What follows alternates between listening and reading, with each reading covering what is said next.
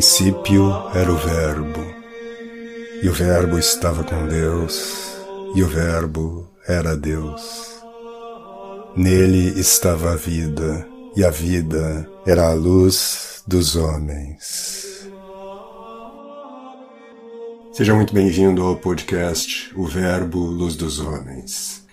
E hoje nós vamos ouvir a quarta aula sobre a vida de oração em que eu falo especificamente sobre os métodos de oração e como eles todos se reduzem de uma certa forma a um método só, a uma estrutura só. E na quarta que vem eu darei uma aula online também, às oito e meia da noite, no canal do YouTube, sobre a mortificação e o sofrimento, aproveitando este tempo de quaresma. Fique então com esta quarta e última aula sobre a vida de oração. Muito boa noite a todos. Estamos começando.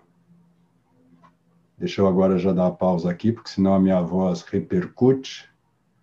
Estamos começando a quarta aula sobre a vida de oração aqui no YouTube e a vigésima, vigésima e alguma coisa aula, vigésima segunda. Ana é a, a contadora oficial das nossas aulas, a 22ª aula do curso A Tradição Cristã. Então, inicialmente, sejam bem-vindos todos. Boa noite, Rodrigo, Cris, Ana Luísa. Ana Clara está em dois canais aqui. Ana Clara, ela fala comigo pelo chat e fala comigo pelo, pelo Zoom.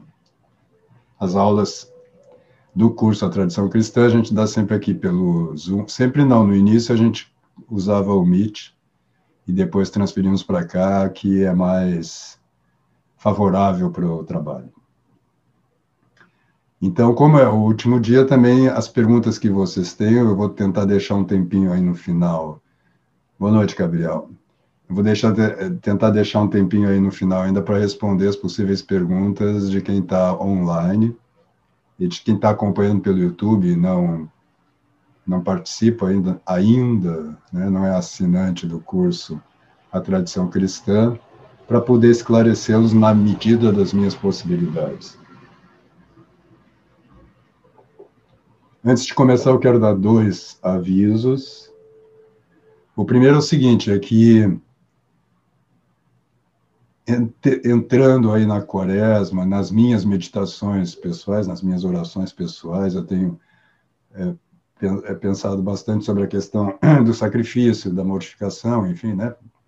É o tema é, do tempo litúrgico. Então, me ocorreu de dar uma aula extra na quarta que vem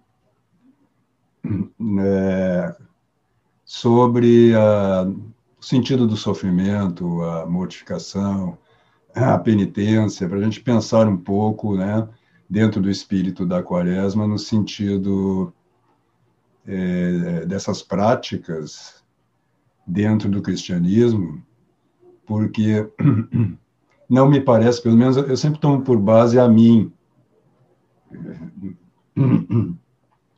e ver e, e olha, então por base a mim e, e, sabendo assim que a maioria dos cristãos não tem, nem diria hoje, não tem tempo pelos seus ofícios, né, pelos, pelos seus seus deveres de Estado para estudar mais profundamente a, a doutrina, tanto sob o ponto de vista das nossas práticas, quanto sob o ponto de vista mesmo mais intelectual, vamos dizer assim, de, do conteúdo propriamente da doutrina. E como eu dediquei a minha vida né, a, ao estudo, uma boa parte dela foi dedicada ao estudo, tomo por base como assim, ó, se eu não não estou compreendendo isso muito bem, parece que a maioria das pessoas também, pelo menos teoricamente, não está compreendendo a coisa. Como eu não compreendo isso muito bem até hoje, eu resolvi fazer essa aula extra para que a gente juntos meditemos um pouco sobre sofrimento e sobre essas duas práticas tão centrais no cristianismo e mais ainda neste, neste tempo litúrgico, que são a mortificação e a penitência, tá bom? Então estão todos convidados para a aula de quarta que vem. Os alunos do curso não só estão convidados, mas eles vão ter que sofrer a aula, mesmo que não o queiram, não é? Por... mas nós tínhamos, eu estou brincando com eles, é que é, quando eu estou aqui dentro do curso, não publicamente, eu dou um pouco mais de rédea solta minha ao meu lado comediante aí que eu sou fui um ator que trabalhou muito com o cômico até chegarmos nos tempos atuais em que o cômico está simplesmente banido da vida pública, né? Então abandonei minha carreira de comediante, mas ainda não me aguento e às vezes fico dizendo piadas durante as aulas. E o segundo aviso é que, como a gente já disse aqui, nós estamos preparando um e-book com uh, os textos que foram lidos e comentados ao longo deste curso.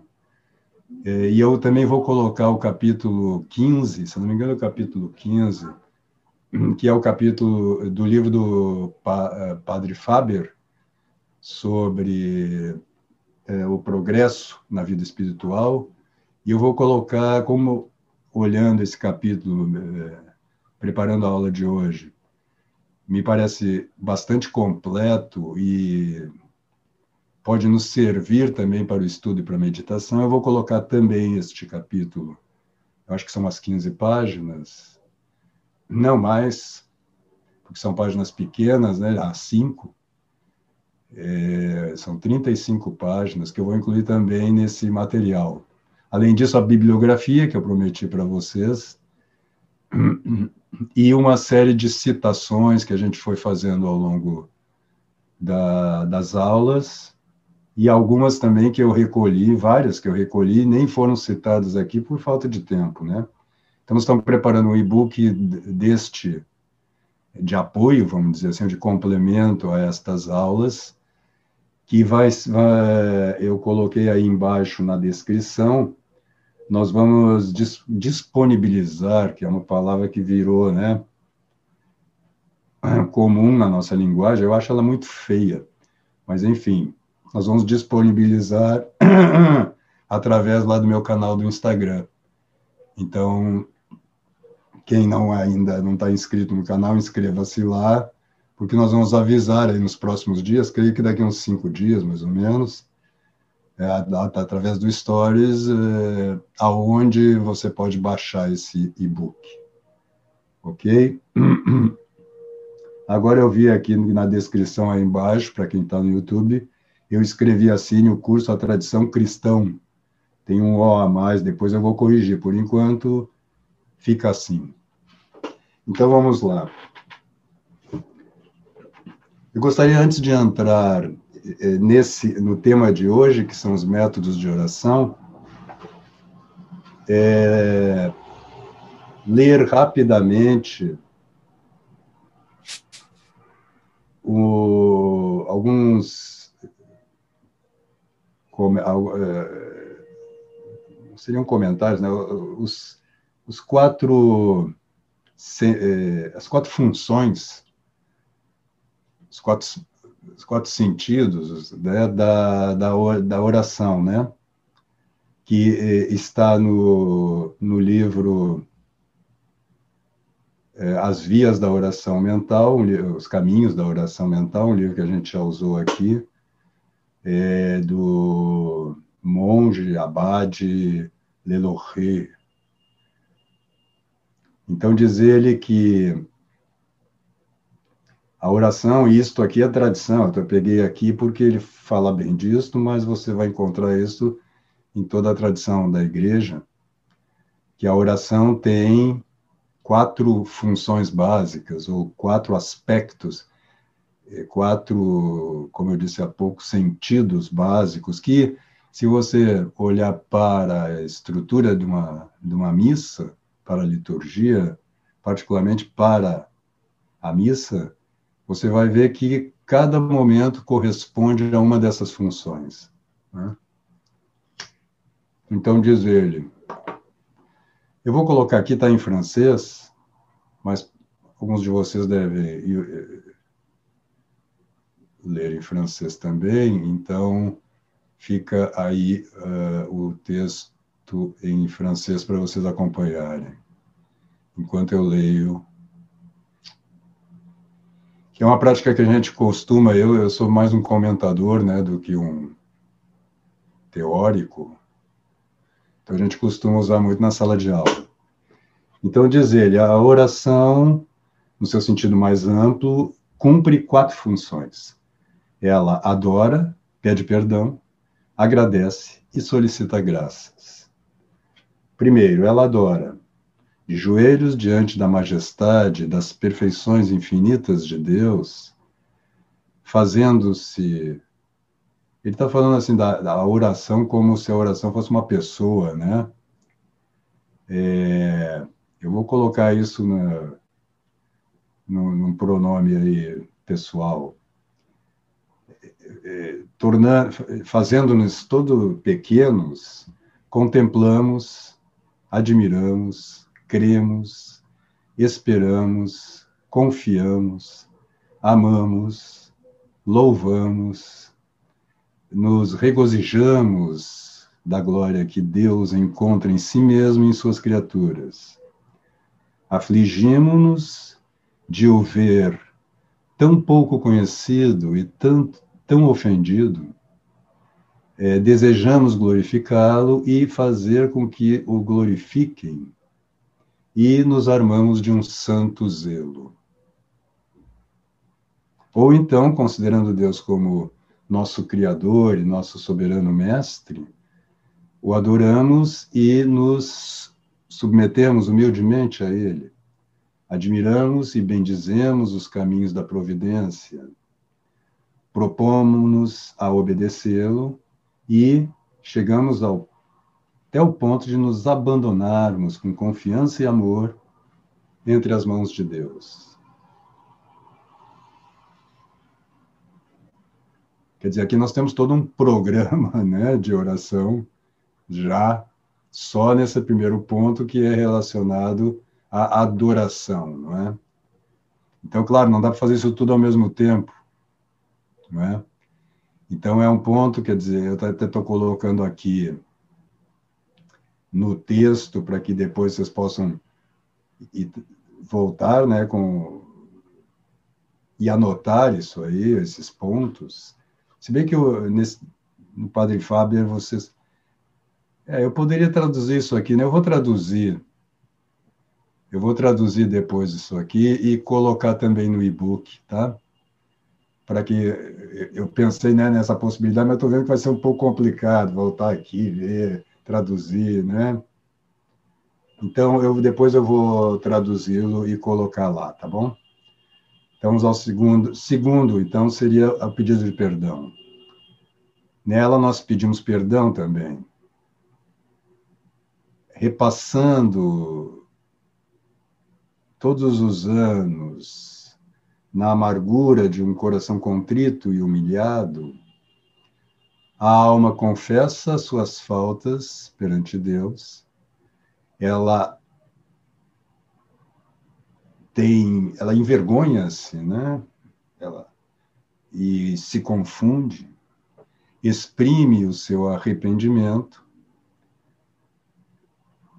faz um apelo, né? Demanda a misericórdia divina, forma salutares resoluções, se inflige, inflige, inflige, se inflige expiações e aceita as, as austeridades da regra e as cruzes da providência. Ele está falando com monges aqui, né? Então, nós propriamente não temos as austeridades da regra, mas nós temos os nossos programas é, né, de práticas espirituais e os nossos deveres de, de Estado. Né? O que é o correspondente para o leigo à regra, né? Terceiro, eu vou voltar ali em cima só para ver o título que ele dá isso. Oh, desculpem aí. agradece. Terceiro, todos os benefícios gerais e particulares que ela recebeu de Deus, ela faz com que eles retornem a Deus através do seu reconhecimento. E com frequência, enquanto ela se derrama né, em efusões de gratidão, é, golpeada pela né, tocada pela bondade divina e pela caridade infinita, da qual todos esses benefícios são a manifestação, ela se eleva facilmente do reconhecimento ao amor, entrando assim na primeira função da prece, que é o louvor de Deus, o amor de Deus, a adoração, né? E que a gente poderia dizer também que essa adoração, esse louvor, mais do que talvez, mais do que certamente é, é, o pedido de perdão, que propicia isto é a própria união com Deus, né? Nós já falamos sobre isso lá atrás, que o amor é essencialmente a união com o objeto amado. Se eu não me engano, até citamos o famoso verso do Camões, né? Transforma-se o amador na coisa amada, né? E por fim, a alma solicita novas graças, temporais e espirituais, para si mesma e para todos aqueles que lhe são caros. É... Pledan, o que é pledan? É... Tendo em vista, né? Depois eu vejo direitinho, sabe? A cada momento, né? Uma a uma, a causa do próprio Deus, da sua igreja militante ou padecente, da pátria, do clero e dos religiosos, de sua ordem especialmente, dos justos e dos pecadores, etc., etc., das, dos parentes, amigos, filhos, né? Ou seja, que se chama de intercessão, né? Deixa eu fechar aqui. Então, essas são os quatro, esses são os quatro, os quatro, os quatro motivos, né? Motivo exatamente no sentido de aquilo que nos move a oração, né? A adoração de Deus, a união com Ele através do louvor, da glorificação, quer dizer, do re, da, não do reconhecimento, o reconhecimento vem abaixo, né? Na, no, no, na terceira mas da visão né, da sua magnificência e da riqueza da própria criação, pede perdão, agradece e implora graças, né, solicita graças. Então, isso aqui estava no programa já, né, era para eu ter lido. Eu tinha programado, não era para, mas eu tinha programado ler isso mais cedo, mas deixe, acabei deixando aqui para o último dia. E agora nós passamos, então, à questão dos métodos de oração, utilizando para isto o livro do Padre Faber, que há uma tradução, há mais de uma tradução, se não me engano, em português. É, eu tenho em papel esta aqui da editora Livre, Edições Livre 2020. Mas é, aqui eu vou usar aqui, inclusive que está em PDF, é uma mais antiga. Né? Então vamos lá. De novo eu vou deixar a, o PDF, mas vou ficar dançando entre lá e cá para não ficar o tempo todo esse texto na cara de vocês, porque nós vamos lendo trechos dele, não dá para, por isso eu vou botar ele inteiro, porque não, não nós não teríamos tempo de ler na, em toda a sua extensão. Então o Padre Faber começa dizendo que existem basicamente dois métodos de oração no, no Ocidente. Né? Quer dizer, ele, ele inclui o Oriente aqui no cristianismo, né? Mas você vê que os dois fundadores desses mestres, eu botei lá, mas fiquei falando, eu vou tirar por enquanto.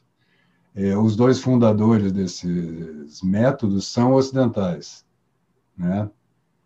O, método de Santo Inácio de Loyola, jesuíta, fundador dos jesuítas, e o método chamado de São Sulpício, agora embolou minha voz, minha Suplício, Sulpício, né? Que foi é, que foi codificado por escrito por, por Ollier, mas está relacionado também a, a, a, alguns outros autores, né? Mas ele mesmo chega num terceiro, e nós falamos nisso na outra aula, que são basicamente três, que é o carmelita, que é mais simples e sobre o qual a gente já falou. Aliás, o nosso, essas aulas aqui foram todas feitas à luz mais da espiritualidade carmelita, né? É, e que ele, no final, depois de tratar desses dois, ele também sintetiza. Então, apesar dele dizer que são basicamente dois métodos, é, ele fala três ao longo do texto. E depois ele dá vários outros avisos que é uma espécie de síntese, né, ou de somatório dos avisos que a gente encontra na, na obra, nas obras sobre oração. Então, eu achei por bem compartilhar isso aí com vocês, deixar para a, o estudo e a meditação de vocês no, no e-book. Então, diz ele, é, ele começa tratando do primeiro método, que, segundo ele, é o mais apropriado para a mentalidade moderna.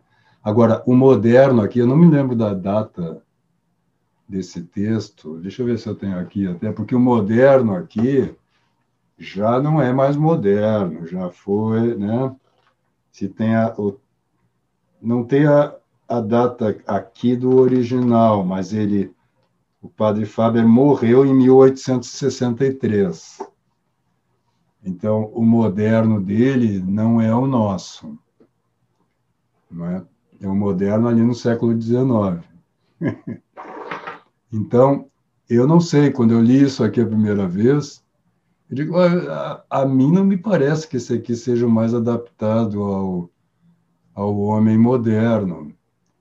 Eu, como explicito, de uma certa forma, nesse próprio curso, Acho que o carmelitano é até, pelo menos a mim, ele é mais natural e acho que é mais adequado para o homem moderno. Mas é tão simples que depende da natureza de cada um de nós. Eu sou muito pouco sistemático. Não considero isso um, uma virtude, não. Pelo contrário, acho que isso é um problema. É, gostaria de não sê-lo, mas não adianta. Eu, eu, eu, tenho um pensamento mais, vamos dizer, simbólico, sintético, do que analítico, apesar das aparências, quando eu dou aula, por exemplo. Mas eu acho que vocês mesmos devem perceber. Eu, não te, eu tendo as associações, por exemplo, às vezes eu estou falando uma coisa, eu vou para outra, vou para uma terceira, para depois voltar. Isso quando às vezes eu chego numa quinta e digo onde é que eu estava, onde é que isso tudo começou, né? Então é um pensamento mais por associação e mais simbólico, vamos dizer assim.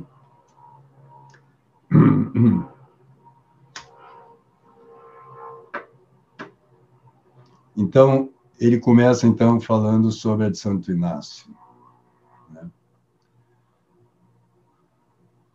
E diz que a primeira coisa aqui é que ele, existem duas preparações, uma preparação remota e uma preparação próxima. A remota consiste em obter os auxílios necessários e também em remover os obstáculos. Então, quando ele está falando de preparação remota, de uma certa forma é como se ele estivesse dizendo: bom, a oração é o sentido da nossa vida, é o centro da nossa vida. né? Porque a, a preparação remota consiste na tua vida cotidiana e como essa é, é esses, essas preocupações, esses objetivos aqui, são aqueles que propiciam remotamente a oração propriamente dita, o momento de oração diário, né? Então, os obstáculos a remover são a boa opinião que nós temos de nós mesmos. Eu não vou comentar muito cada coisa, porque senão a gente vai terminar às 5 da manhã. Mas, e, e por isso também vou disponibilizar esse texto aí para vocês meditarem bastante sobre isso, porque se você pensar, isso aqui pode ser já um, um texto usado para a própria oração, não é? Quer dizer, a você refletir sobre qual, é, o quão eu tenho, né, eu tenho boa, uma boa opinião sobre mim mesmo, né, e o quanto ela é bem fundada, né, mas, enfim, não vamos meditar cada obstáculo aqui. A ostentação das nossas austeridades e devoções é outro obstáculo. Hum, é, é muito comum, né? A gente escapar, né? Você é, gostar de que as outras pessoas admirem as suas práticas de devoção, a sua, né? o seu, a sua espiritualidade, etc. Né? Isso aí é conselho universal de que nós né, não devemos ficar ostentando isso, está lá no próprio Evangelho. Né? O apego às imperfeições habituais, embora estas imperfeições continuem por enquanto, a dissipação de espírito, a negligência em relação à vigilância dos sentidos, a indiferença no modo de cumprir as ações comuns. Hoje em dia, né, a gente lê essa lista assim e a gente tem a impressão, pô, esse cara está falando com um monge. Não é? Isso aqui é um programa assim que não serve para o homem comum, né? Mas não, o padre Fábio escreveu esse livro para o homem comum, não foi para não é o caso do outro do abade Leloré, que de fato está escrevendo ali para monges, né?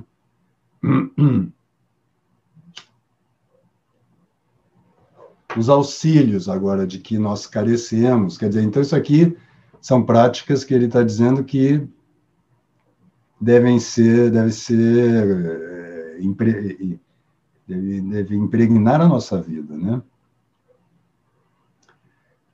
a profunda humildade, a simplicidade, em geral, a pureza de intenção, certa vigilância dos sentidos, que baste para assegurar-nos a tranquilidade de espírito, e tudo acompanhado de pequena dose de mortificação.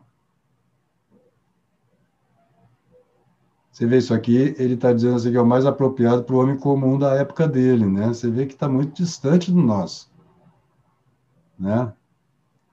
E não faz tanto tempo 200 anos.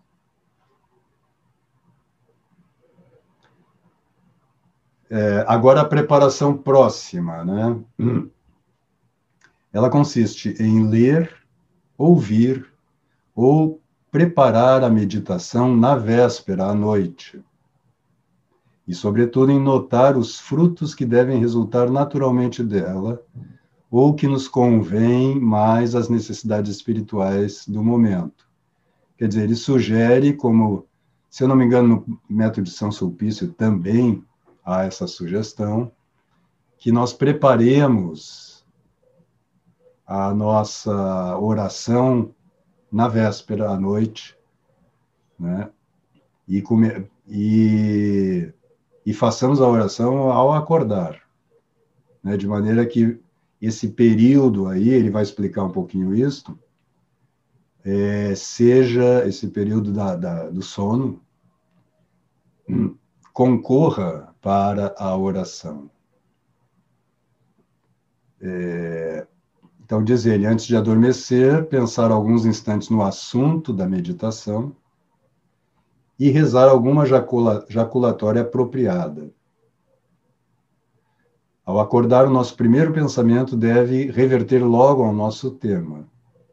Apaziguemos nosso espírito, pondo-nos na presença de Deus ou da sagrada humanidade de Nosso Senhor, pelo espaço de uma Ave Maria. E isto antes de nos ajoelharmos para rezar. Eu vou colocar lá, já que eu estou lendo corrido, para vocês não ficarem só com a minha cara aí na tela. Observemos também um profundo silêncio desde o momento em que preparamos a meditação até a manhã seguinte, de modo a desviar os pensamentos e as imagens aptas a nos dissipar. Aí vai fazer alguns comentários, que eu vou pular. Estas duas preparações são seguidas de um ato de adoração e de uma oração preparatória. Esse é o método de Santo Inácio, para quem está chegando aqui. É... Então, ele fala o quê? Basicamente, que são duas as preparações sempre para a oração. Uma remota, que é, na verdade, a nossa vida de devoção e outra, a próxima, que consiste em à noite você escolher o tema da meditação, da oração do dia seguinte, ler algum, alguma passagem de um livro de oração, de um, do Evangelho, sobre o assunto, né?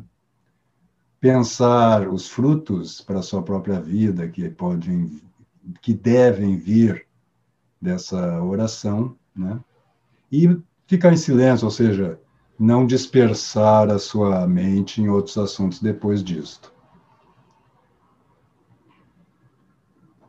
Então, vocês vão ver que aqui, lendo isso aqui, a gente diz, putz, isso aqui é muita coisa, é um... só memorizar isso aqui já vai dar, já, eu já preciso de algum tempo, né?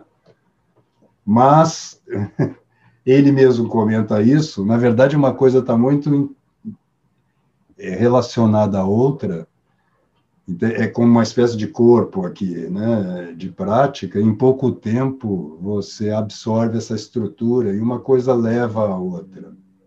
Né?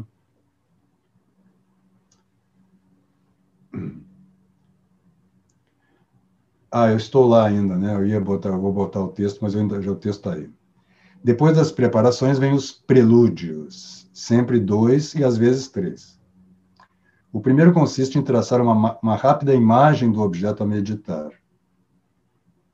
Então, Santo Inácio, se você pega lá as meditações, mesmo o livro dele, em que ele trata né, aquelas, aquela sequência de 30 dias de meditações, ele insiste muito no uso da imaginação para é, a entrada, né, para você preparar mesmo a oração. Aí já é uma coisa que, assim, ó, depende da natureza de cada um. É, mas é, é, se você tem uma certa facilidade em trabalhar com a imaginação, é, e o, se você também não tem excessiva, vamos dizer assim, né, uma, uma imaginação excessivo, né? que trabalha demais porque ela pode te levar para longe, né? Como a Santa Teresa que não usava esse método dessa maneira, né?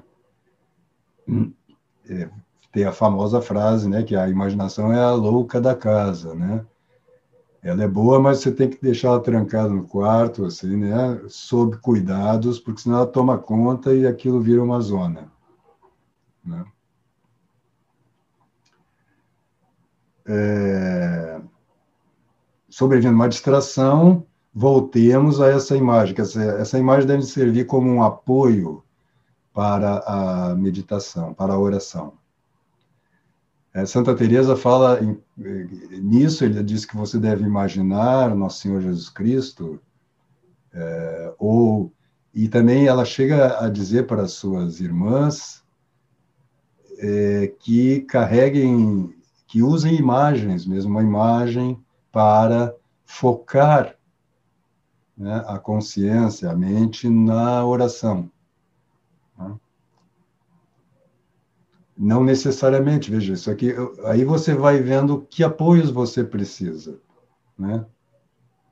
O segundo prelúdio é a petição direta para obter um certo fruto específico, sendo bom solicitá-lo por intercessão do santo que a igreja honra naquele dia. Então ele está tomando por base também que assim as pessoas sabem que santo se festeja hoje. Não me parece que se esteja na consciência dos cristãos, pelo menos assim da grande maioria deles, isto, a não ser os santos mais importantes. Mas hoje em dia a gente pode consultar aí na internet, tem vários sites que trazem o, né, os, as festas do dia. Esses prelúdios, todos juntos, não devem ultrapassar cinco minutos. Feito isto, nós entramos então no corpo da meditação, que se compõe de três partes: o emprego da memória, o emprego do entendimento e o emprego da vontade. Então, ele está apontando aqui para as três faculdades específicas do ser humano, né? que não é a memória propriamente imaginativa, né? mas a memória intelectual. Memória, inteligência e vontade. Né? O emprego da memória assemelha-se ao primeiro prelúdio, mas difere quanto à extensão, à exatidão e às particularidades. Consiste, para explicá-lo com a maior brevidade possível, em fazermos sete perguntas então, prim o primeiro emprego da memória é lembrar das sete perguntas: quem, o que, onde, por que meios, por quê, como e quando. E isso se aplica tanto aos textos como quanto aos mistérios. Então é lembrar-se mesmo daquilo que você já né, planejou fazer, retomar isto e, vamos dizer, enquadrá-lo melhor, na, né? quer dizer, o que é, se você pega, por exemplo, a flagelação, né? quem estava sendo flagelado, o que estava acontecendo, onde, imaginar o local. Santo Inácio insiste numa imaginação mais, eu não diria muito detalhada, mas mais particular do tema, né? Eu confesso para vocês que eh, se eu tentar fazer isso, eu às vezes até tento, mas não sou muito bem sucedido, não. A minha imaginação visual, particularmente, não é muito privilegiada.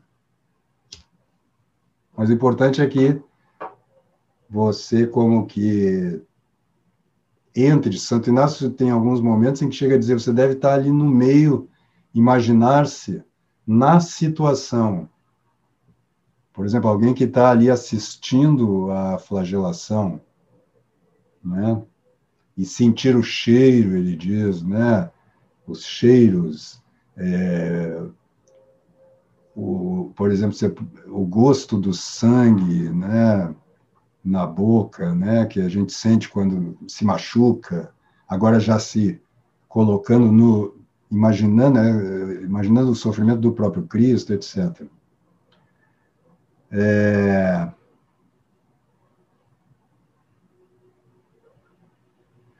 Diz ele que ela deve ser cuidada com, deve ser feita com exatidão, porque essa meditação inicial é que vai ser a fonte dos afetos e resoluções. Quer dizer, elas nos, nos coloca não só na situação imaginativamente, mas é,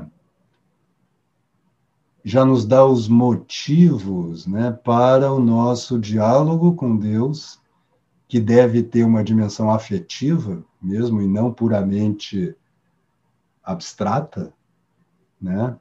e também para as resoluções. Né? Ou seja, é mais fácil você fazer uma, revolu uma revolução uma resolução é, eficaz, né, com força, se ela é movida mesmo por um profundo arrependimento, por uma profunda empatia com a dor do Cristo e com é, um profundo uma profunda dor dos efeitos de, né, do, do, dos pecados relacionados a esse tema, etc. Né?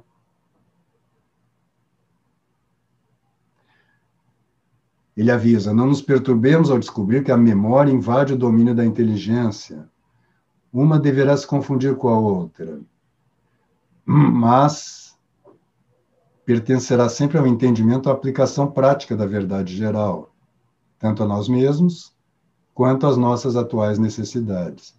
Você vê que, e todo livro sobre esse assunto, ele vai dividir esses pontos, né, e ordenadamente mas na prática da oração mesmo, eles podem se confundir um pouco. Você pode estar meditando mais, vamos dizer assim, sobre os motivos de determinada situação, de determinado acontecimento, e surgir mesmo uma resolução, dizer, pô, né, os motivos relacionados à minha vida, como eu, por exemplo, sou pouco mortificado, né? Como eu é, dou vazão com, aos meus gostos do paladar, por exemplo, né? E, e isso te mover a fazer um propósito, mesmo se você está meditando sobre isso, sobre o, o concupiscível, como se diz, né, na, na filosofia aí da aristotélica já, Tomás de Aquino, né? E isso reforça essa resolução, né? Aí, pelo entendimento, que é a segunda parte da meditação, quer dizer, agora primeiro foi a memória, né? Fazemos cinco coisas. Aplicamos a nós mesmos o objeto da meditação, tiramos conclusões, quer dizer, aqui a inteligência está funcionando mais, né? pesamos os motivos, examinamos a nossa conduta passada e presente e tomamos disposições para o futuro. Ele salienta logo que isso deve ser feito com extrema simplicidade, porque senão você começa a fazer já teoria, filosofia, né? você começa a desviar a sua oração para um trabalho propriamente teórico, intelectual.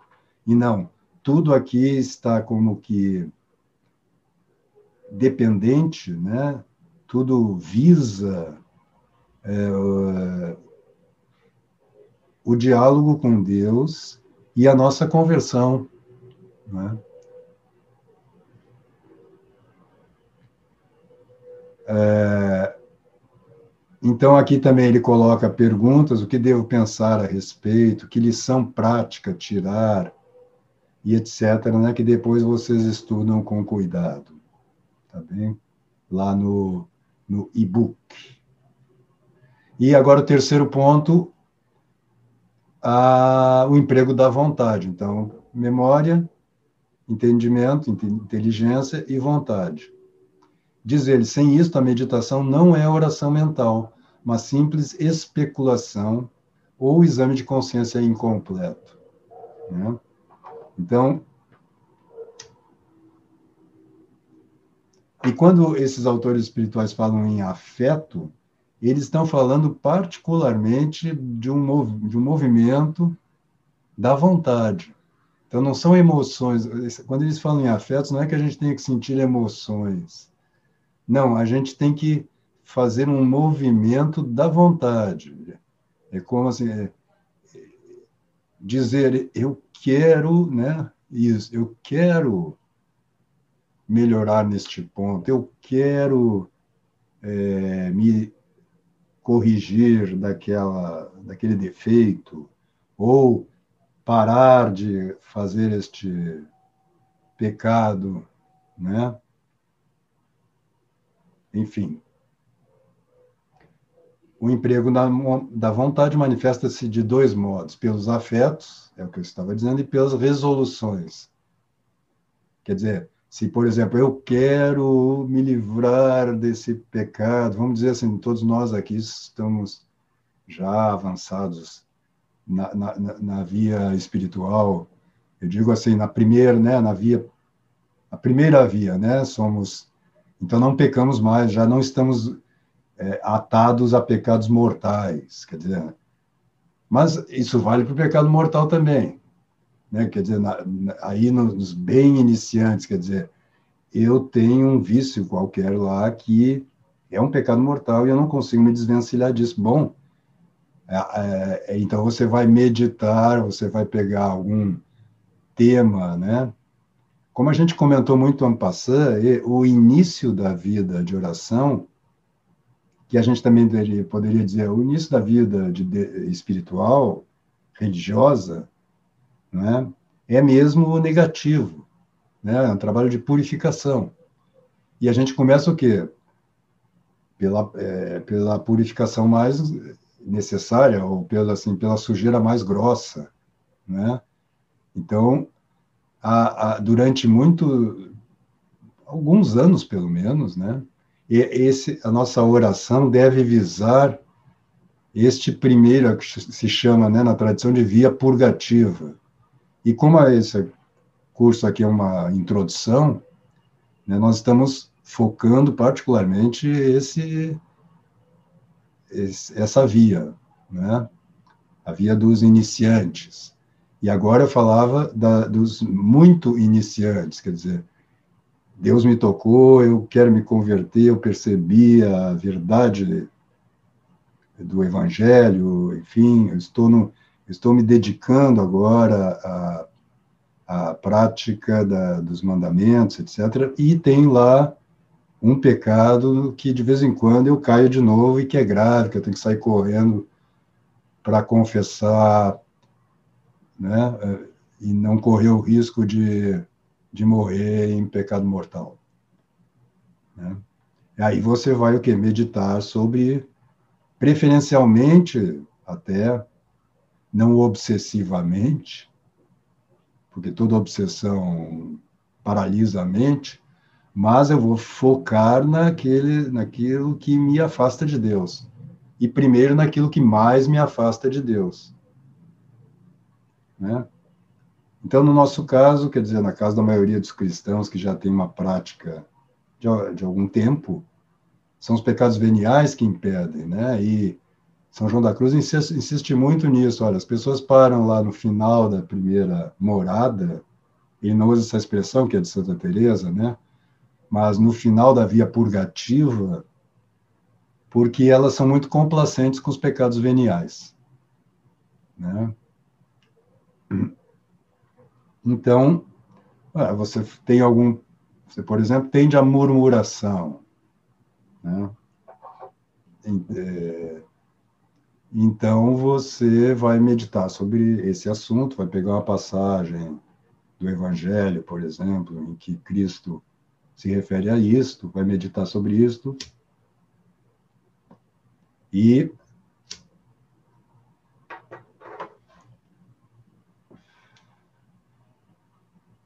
tomar uma resolução, quer dizer, né, é, fortificada, vamos dizer assim, pela vontade, pelos afetos, né, e vai trabalhar com isso até você se livrar daquele pecado venial. Claro que você pode sempre uma vez ou outra cair, mas da frequência daquele pecado específico. Né? Então, isso aí, cada um de nós, e é bom que, tenha um diretor, eh, que tenhamos um diretor espiritual para nos ajudar nisso, vai nos orientando. Né? Então, a minha, nós estamos aqui só tentando entender o sentido da oração e não já estabelecer regras práticas para vocês que não, não, tem, não tem como e nem faria sentido fazer aqui. Então, sigamos. É... Ele diz, na verdade, que os afetos eles estão durante toda a oração, não é? Mas que aqui ele é o momento, exatamente quando você está penetrando mesmo no coração da oração, para fomentá-los através dessa meditação você não está, através da meditação, tentando compreender um ponto de doutrina, por exemplo. Não. Você está tentando converter a sua vontade para purificar aquele ponto, para resolver aquela, né? Pode ser que também não é necessariamente sempre pecados, né? Você pode estar tá voltando, por exemplo, a, a ser lembrar-se mais, né? Fazer uma meditação, uma oração, cujo tema é assim a presença de Deus. Como eu esqueço no meu dia a dia da presença de Deus. E você meditando sobre isso, chegar, por exemplo, na numa resolução de assim, hoje eu vou rezar um grande número de ejaculatórios ao longo de, do dia. Né? E depois você vai lá ver a quantas fazer a, o exame disso. Né? Bom,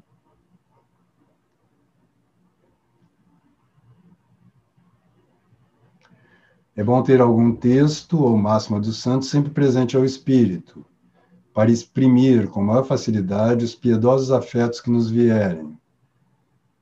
Mas devemos escolhê-los nós mesmos, senão perderão a metade da unção.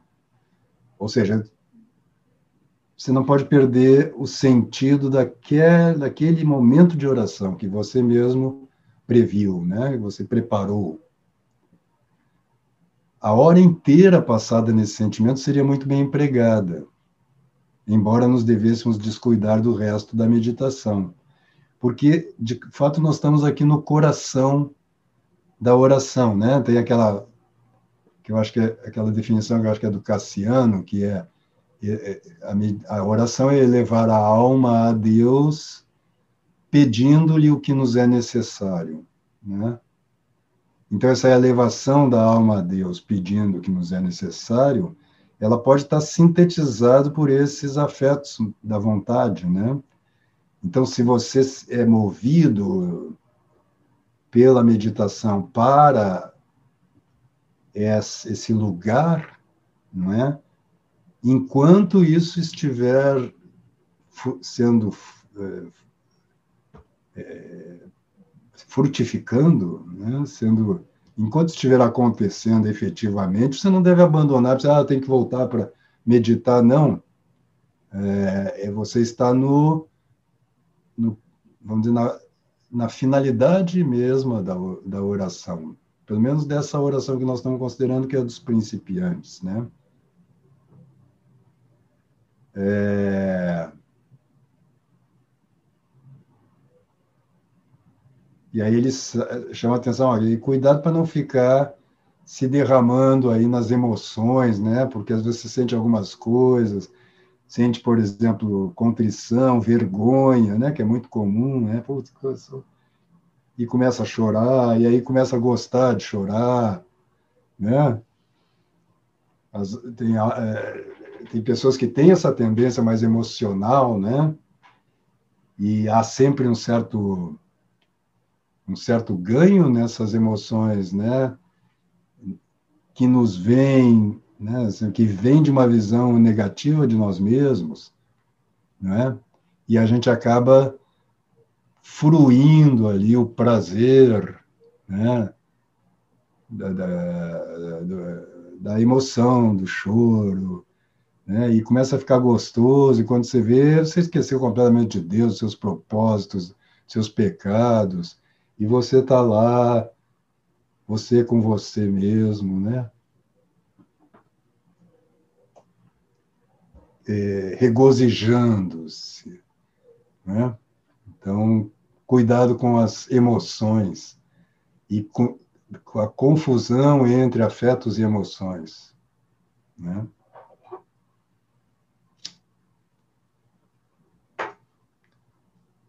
Mas, por preciosos que sejam os afetos da oração, as resoluções, diz ele, têm ainda maior valor. Né? E uma coisa está intimamente conectada com a outra, né? Como a gente dizia, quer dizer, esses afetos, eles nos nos dão uma base, eles nos fortificam para não só fazer a resolução, porque fazer a resolução não é difícil, o difícil é cumpri-la, né? Então é como se você é, insuflasse um fogo ali, uma força, para que ao longo do dia né, você cumpra essas resoluções. Né? Diz ele que a resolução, isso também é conselho universal, devem ser específicas, particulares, e não gerais, né? Eu vou ser mais caridoso. Isso aí é um negócio que, assim, bom, como é que você faz para ser mais caridoso? Isso não é uma resolução.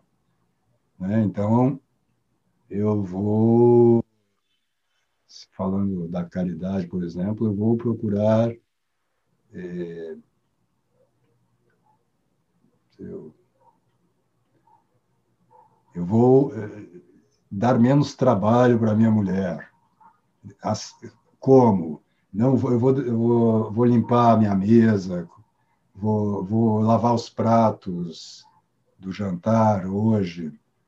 Isso se você já não lava regularmente, se você não, se você é um bom marido como eu, você lava regularmente, você faz as compras do supermercado. Mentira. É só uma piada. Desculpe, eu já estava falando no início, às vezes eu não aguento e vem a minha verve de comediante. Vamos adiante. Chegamos agora, deixa eu botar o texto aqui.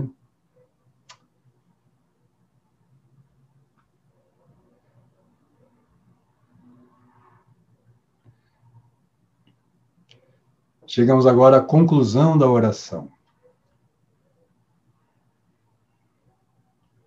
É um ponto importante que requer calma e fervor. Uma conclusão feita às pressas, seja para não passar da hora marcada, seja por qualquer outro motivo, inutiliza muitas vezes toda a meditação. Devemos, em primeiro lugar, reunir as resoluções e renová-las. É como assim você né, fazer uma recolher as resoluções que às vezes ficam um pouco esparsas ao longo da oração e renová-las. Isto frequentemente nos avivará o fervor, que no fim da hora, quer dizer, ele está imaginando que essa oração durou uma hora. Não é? Você vê que era uma, o público cristão aí na época era outro, né? Hoje em dia, um bom cristão, em geral, faz uma meia hora de oração duas vezes ao dia, quando ele é já bastante devoto. A não ser que eu esteja enganado. É...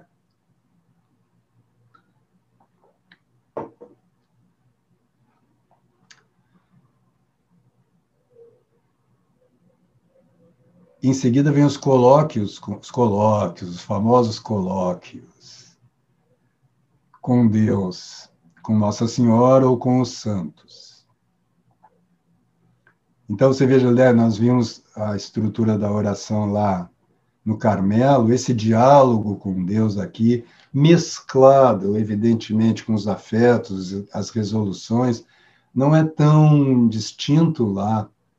Né? E Santa Teresa é, insiste muito neste diálogo, porque, de uma certa forma, ele é mesmo o coração da oração, né? Então, pedir cuidadosamente o fruto especial que esperamos obter nessa meditação, podendo acrescentar uma súplica e, ao mesmo tempo, fazer uma humilde oblação das resoluções tomadas. É, oferecer isto a Deus, né? A maior parte dos livros de meditação baseados neste sistema indicam em seguida um pater, uma ave, e a oração Anima Christi, né, que era muito cara a Santo Inácio, né, essa oração. Deixamos então de conversar diretamente com Deus, ou seja, aqui já é a finalização da oração, é, sem, porém, abandonarmos a sua presença. Então, como a gente falou ao longo desses, dessas essas quatro aulas, das três anteriores, né? A oração é como que um mo momento diário de exercício né, que deve se, eh, se refletir, deve se espalhar o seu efeito ao longo do dia. Né? Então,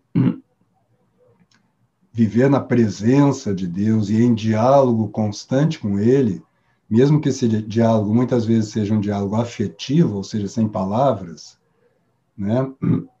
e às vezes com uma breve jaculatória, né? é o objetivo, quer dizer, chegar naquilo que São Paulo nos, é, é nos ordena, né? orais sem cessar. Né? Mas isso, sobre isso a gente já falou bastante em outra, outras aulas.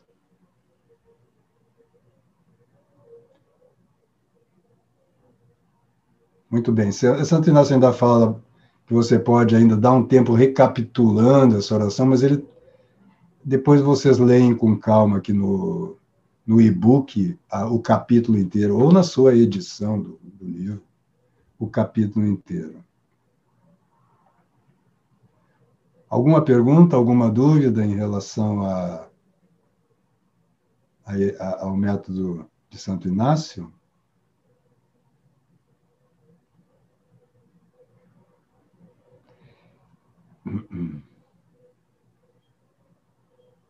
Ele faz uma observação aqui que eu acho que é importante, mas que vale não só para esse método, vale para a oração em geral. É, eu vou compartilhar aqui,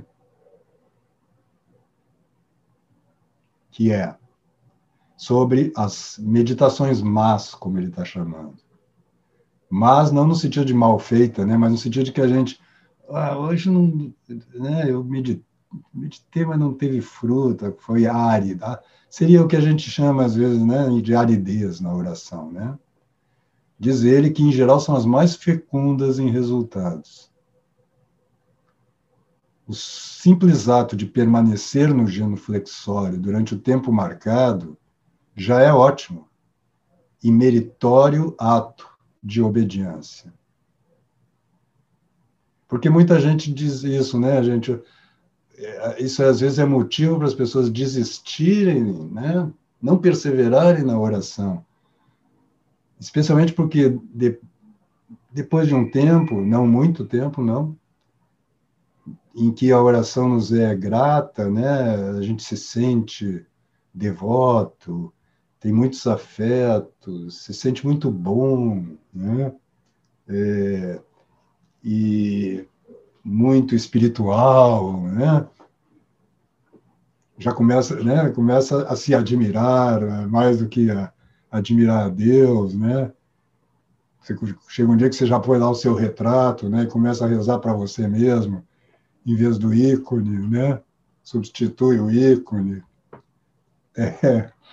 Então, não, mas eh, sem brincadeira, no início do, do tempo de oração, né? Da vida de oração, Deus nos dá muitas graças mesmo, como que nos atraindo, né? E nos prometendo, dizer, ó, oh, isso aqui são isso aqui é uma espécie de antegosto do céu.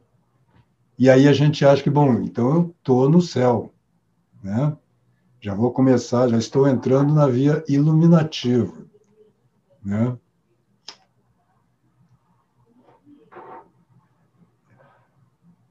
Depois ele vai retirando né, para que nós, vá, nós vamos tomando pé né, da nossa situação né, e da nossa indigência. Né? Então, vem, os, vem um período de aridez, às vezes longo, né? e que é preciso ali resistir. Né? E ele, o que ele está dizendo é isto, que é, muitas vezes na nossa oração essa sensação de que foi uma má meditação, é, é, que eu não tenho vocação para a vida espiritual, né? mas você resistir lá, isso sem contar assim, as insinuações do próprio demônio, né? dos demônios, né? que quando vem alguém rezando, eles não ficam muito felizes, não ficam muito satisfeitos, não, eles começam a encher o saco lá, começam a incomodar, né? A gente não tem muito isso no nosso imaginário, né? Como a gente comentou bastante lá, bastante não o suficiente, ainda devemos voltar a isso, mas quando falamos da cosmovisão moderna e como ela é incompatível com a cosmovisão cristã, nas primeiras aulas do curso A Tradição Cristã, né? Tanto a gente comentou, nós não lembramos da presença dos anjos. Né? É um ponto de meditação mesmo. Ainda essa semana eu vi o professor Ítalo falando sobre isso, eh, insistindo isso. Fale com seu anjo todo dia, né? peça coisas para o seu anjo, porque ele está aí a seu serviço e, e, geralmente a gente deixa o anjo inativo. Né? Claro, ele faz tudo que Deus manda que ele faça. Mas ele está ali dizendo: Ó, oh, eu também posso fazer alguma coisa por você, e você nem lembra que ele está ali, né? Mas agora eu dizia, e a gente também não lembra do, do adversário, que também está ali do outro lado, né? nos sugerindo coisas. Então a gente acha que é um preconceito moderno esse também, que tudo que está na nossa alma vem do nosso interior. Mas não vamos entrar nisso, senão nós vamos quase que mudar a chave aqui da aula. Já temos uma hora e dez de aula, eu falo demais. Não, mas é que aqui é, essa, essa exposição dele é longa mesmo também, né? Não que eu não fale demais, eu falo demais, às vezes um pouco mesmo. É... Só terminando, então, esse comentário é, do... Ah, tá lá, né? Já tá aí a imagem. O mistério que aparentemente não conseguimos alcançar, na realidade impregnou-se em nosso espírito e guarda-nos guarda todo dia na presença de Deus, o que de outro modo talvez não acontecesse. Se você está com foco lá, com o tema da meditação, claro, ele não está dizendo que essa meditação má é uma meditação mal feita. Porque aí não, aí você pensou né, na, no jogo do Corinthians, você pensou no supermercado, enfim, está passando um caminhão aqui.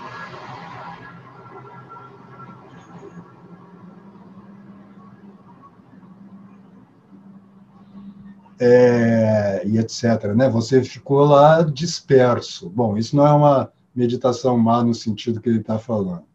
Ele está dizendo, ah, você ficou lá, o tema é esse, você ficou lutando contra as suas distrações, etc., e ficou focado, lembrando, fazendo esse trabalho que ele está dizendo, né?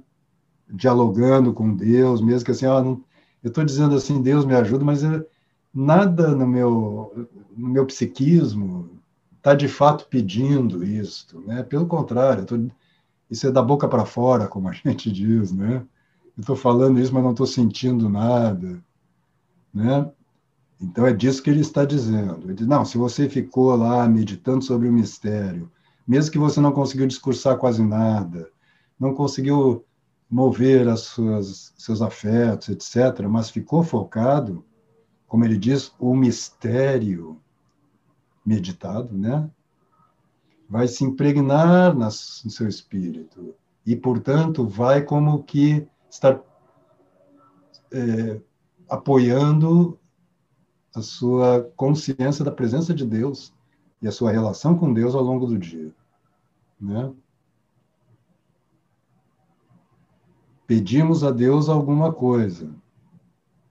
E isso em si já é um ato importante. Tomamos uma resolução e encontramos a ocasião de nos humilharmos. Deus muitas vezes nos despede, qual mestre que manda o aluno voltar ao trabalho, a fim de examinarmos novamente a nossa conduta e descobrirmos as pequenas infidelidades já esquecidas e pelas quais nunca fizemos penitência.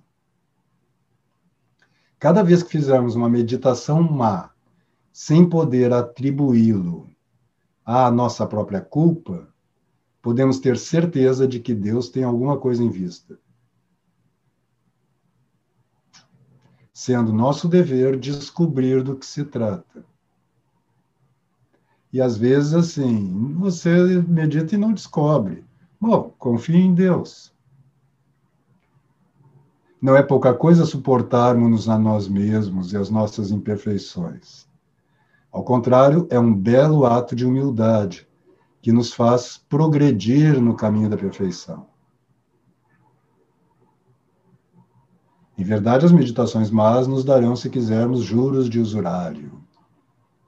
Ele tem uma linguagem lá do século XIX, né? E esta tradução, particularmente, eu não sei de que data ela é, mas deve ser década de 50, 40, 50, né? Então tem este tom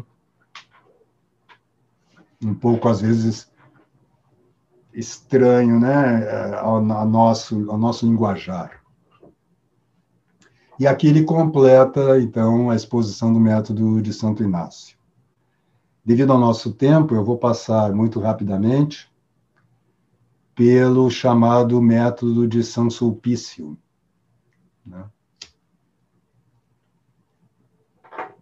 que foi exposto particularmente pelo padre Ollier. Então vamos lá, eu vou. A característica desse método, segundo Padre Fábio, é que ele se inspira e é uma, está em continuidade com a oração dos padres do deserto, com a tradição cristã pré eh, ou do primeiro milênio, né? Eu que tenho essa tendência é, radical, no sentido de ir para a raiz, né? É, já me agrada mais. Quando eu digo, ah, é mais no início do cristianismo, eu digo, ah, eu quero. Não é? Porque eu. É, é, é a, a, entropia é um, é um fenômeno mesmo universal, né? Da, da material. Tudo aquilo que é material é, vai se desestruturando, né? Você deixa a sua mesa sem arrumar, por exemplo, o que, que acontece? Claro, eu não estou dizendo que a história da igreja é, é entrópica, mas ela tem um elemento entrópico também. Né? E não tava, eu não estava pensando nem na história da igreja, estava pensando na nossa civilização, né, que degradou muito nos últimos 500 anos. Então, a minha tendência é ir atrás, como é o próprio curso chamado A Tradição Cristã, né, da gente estudar os santos padres, estudar o cristianismo, vamos dizer assim, na sua raiz, melhor dizendo, até do que na sua origem, né? Mas é na sua origem, né? E tentar, claro, dialogar, né? Como diz o próprio Cristo, que o reino dos céus é como um, um, alguém que tira da sua arca coisas novas e velhas, né? As velhas elas são mais preciosas e as novas, elas são como que desenvolvimentos dessas velhas, né? É, então, é, diz ele, voltemos lá, que eu já comentei demais, já estou gastando o tempo de vocês.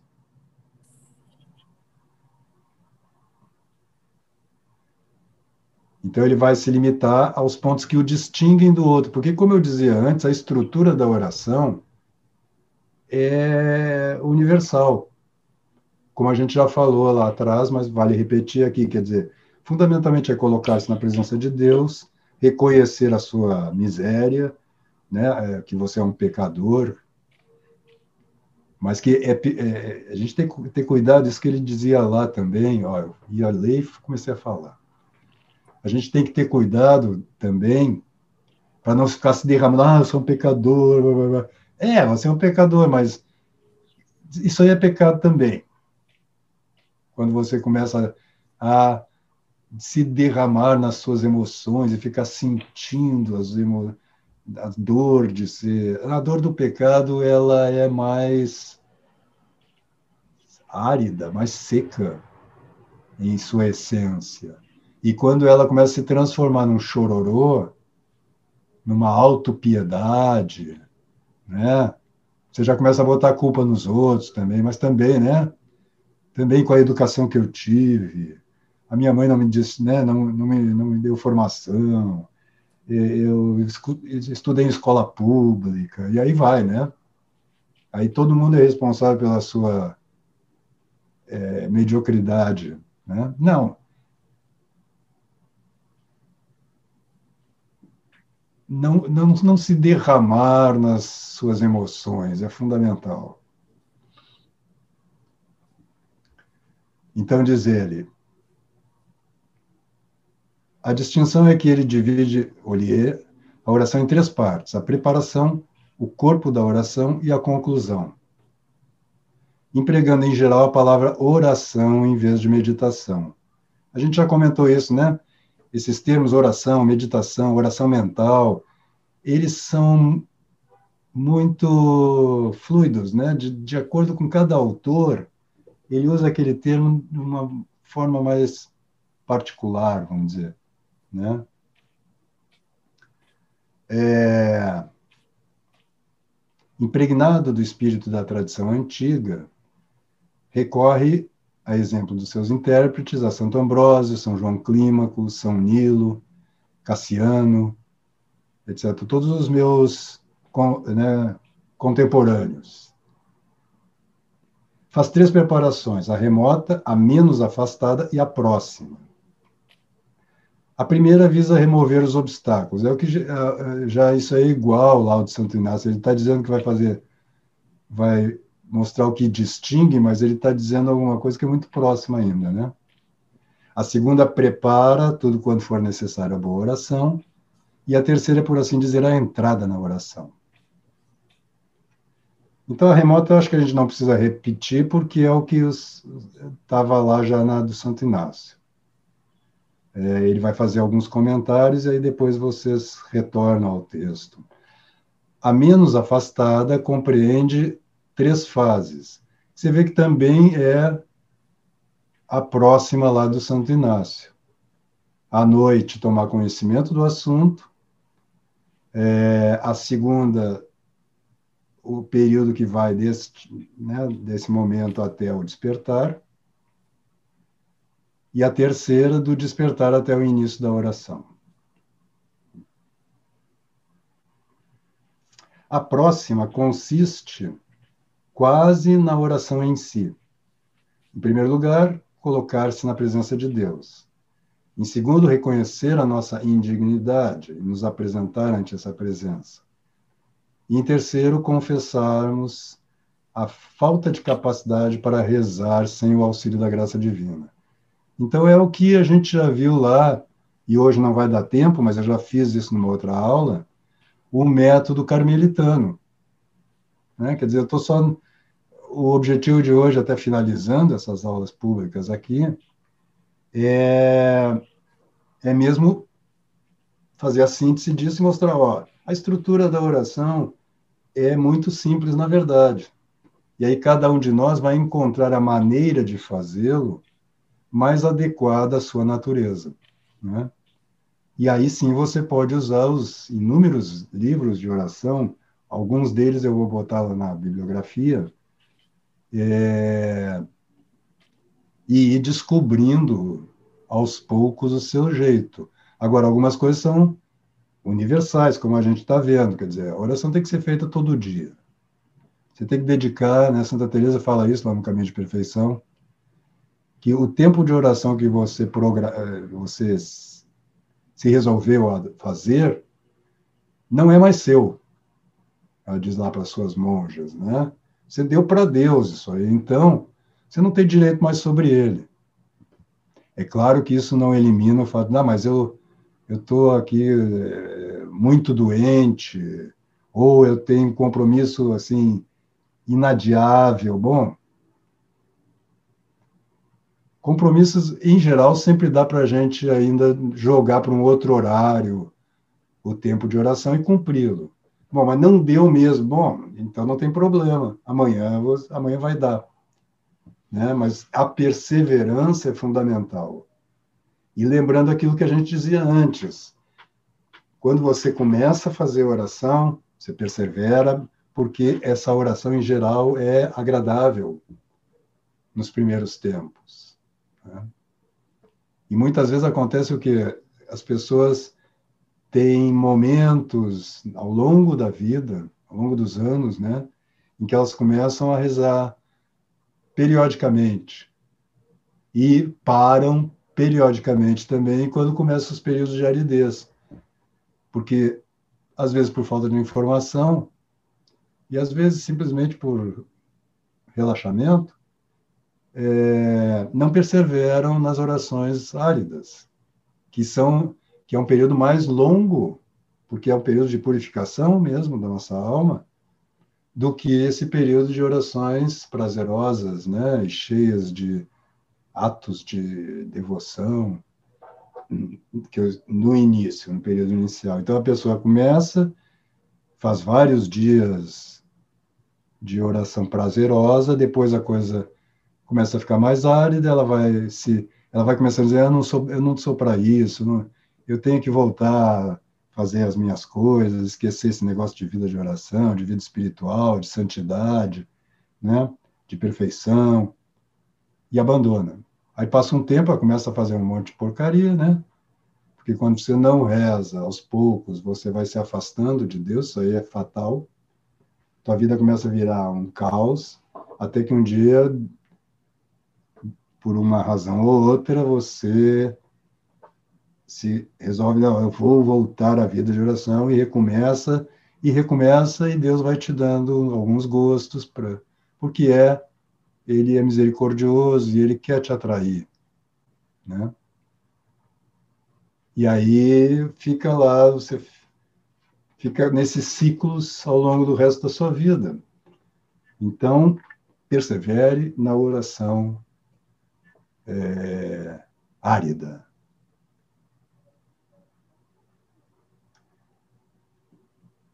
Então, vamos só para terminar aqui, é, ler o que ele diz sobre o corpo da oração no método de São Sulpício.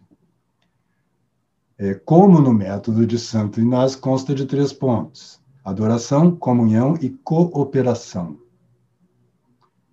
Aqui, então, a gente vê um pouquinho melhor a distinção, mas que não é uma diferença, como ele mesmo diz, profunda, né? Primeiro, adoramos, louvamos, amamos e rendemos graças a Deus. No segundo, trans, procuramos transferir para os nossos próprios corações o que louvamos e amamos a Deus. E participar, assim, das suas virtudes, conforme estiver ao nosso alcance. É? Então, há aqui uma espécie de atualização, de, né? e através da intercessão, do pedido, na intercessão não, do pedido, da súplica, né, de que venha a, a, nós o teu reino, né, ou seja, que essas perfeições que eu admiro tanto no Cristo e que eu louvo, né, e que são, vamos dizer, é, a, a própria excelência da realidade, eu tento colocar na minha alma também, tento trazê-las para mim de uma certa forma, e de outra você poderia também dizer, então, deixo que essa participação no próprio ser de Deus vá se tornando mais efetiva. E no terceiro passo, cooperamos por meio de diálogos fervorosos e resoluções generosas com a graça recebida. Quer dizer, eles enfatizam mais uma coisa que a gente vê muito nos Santos Padres, né? Ah, esse aspecto que está lá no Evangelho, quando Cristo diz: sem mim nada podeis fazer. Né?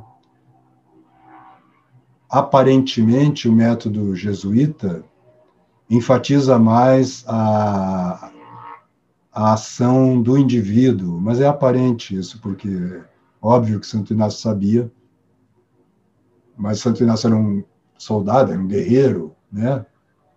Era um kshatriya, né? Então ele enfatiza mais é, a ação pessoal. E aqui nesse método você tem uma ênfase maior, como no Carmelita, né, a nossa dependência radical da ação de Deus. Né, e que nós devemos, quer dizer, a nossa vida de oração é uma cooperação com a operação fundamental e primordial, vamos dizer assim, do próprio Deus.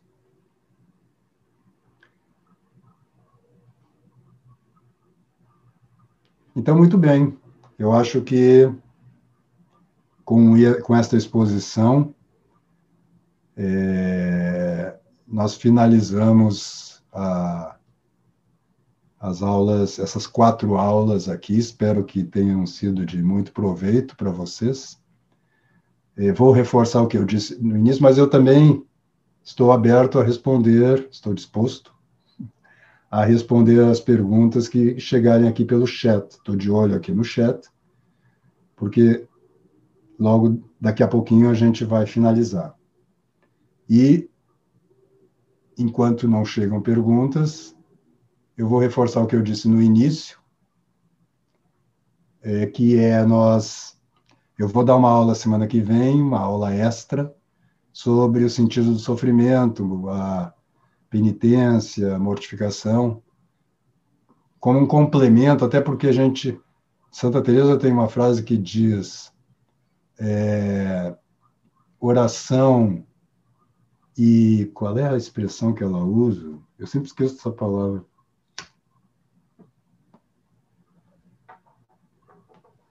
Puta, vai me faltar. Mas regalo, regalo, que é uma palavra existe em português, né, mas que ela usava muito, isso é uma vida regalada, né? E eu gosto da palavra. Então, oração e regalo não se harmonizam, não se combinam. Então, uma vida de regalos, uma vida de prazeres físicos, uma vida de é, bem-estar, não combina com a vida de oração. E como eu disse lá na primeira aula, nós não estamos tratando desse aspecto da vida espiritual aqui. A ideia era falar sobre a oração. Mas não esqueçam desse aviso que é fundamental, não meu, dos santos, né? Santa Teresa. Oração e regalo não combinam. Então tem esse aspecto da mortificação, da penitência que alimenta e propicia até a oração. Então, para não deixar isso intocado praticamente, e também porque estamos no tempo litúrgico da quaresma, não é? é tive a ideia aí de dar essa aula extra na quarta que vem, mesmo horário e no mesmo canal. Tá certo? E o segundo é que nós preparamos um, estamos preparando um e-book com todas as citações, os textos lidos nessas aulas, é, públicas, e com este eu vou incluir este, é, o capítulo inteiro aqui do Padre Faber, também, com uma bibliografia básica e com as, algumas citações sobre a oração, sobre a vida de oração, que eu recolhi das obras dos santos, e que algumas eu li aqui e outras eu não, muitas eu não li. Então eu vou reunir porque lá são como assim pontos, frases, né, é, dos santos sobre a vida de oração, sobre a vida espiritual, que podem nos servir para a nossa meditação. Seja para a meditação da, de uma oração, particularmente, seja para ao longo do dia, né, mais esparsamente, né, nos servirem para o cultivo da vida de oração. Muito bem, não chegou a resposta alguma aqui, ou melhor, resposta não, resposta é que eu daria, né? Não chegou pergunta nenhuma aqui no chat, né? Então, vou, vou finalizar aqui e continuo aqui com os alunos do curso A Tradição Cristã. Aqui embaixo, na descrição da aula no YouTube, né? Tá o meu endereço, o meu perfil no Instagram, para que vocês, quem não é meu seguidor lá e quiser receber o e-book, inscreva-se lá, porque daqui a uns cinco dias, mais ou menos, preparado né, este e-book, nós vamos avisar por lá em que link você pode baixá-lo, tá bom? E também tem aí o um endereço para você se inscrever no curso A Tradição Cristã, que já está, eu acho que aqui eu botei, né? já tem mais de 50 horas de aula lá. É, hoje, como, hoje é a 22 segunda, né? mas ainda tem as aulas sobre arte e cosmovisão cristã, que eu estou dando na segunda-feira, e que ali nessa página aí, onde você tem o endereço, tem uma explicação melhor sobre o que, que é esse conjunto de aulas. Então, fiquem todos com Deus. Muito obrigado àqueles que participaram aqui e àqueles que ainda participarão vendo. E até quarta-feira que vem, na aula sobre o sentido do sofrimento.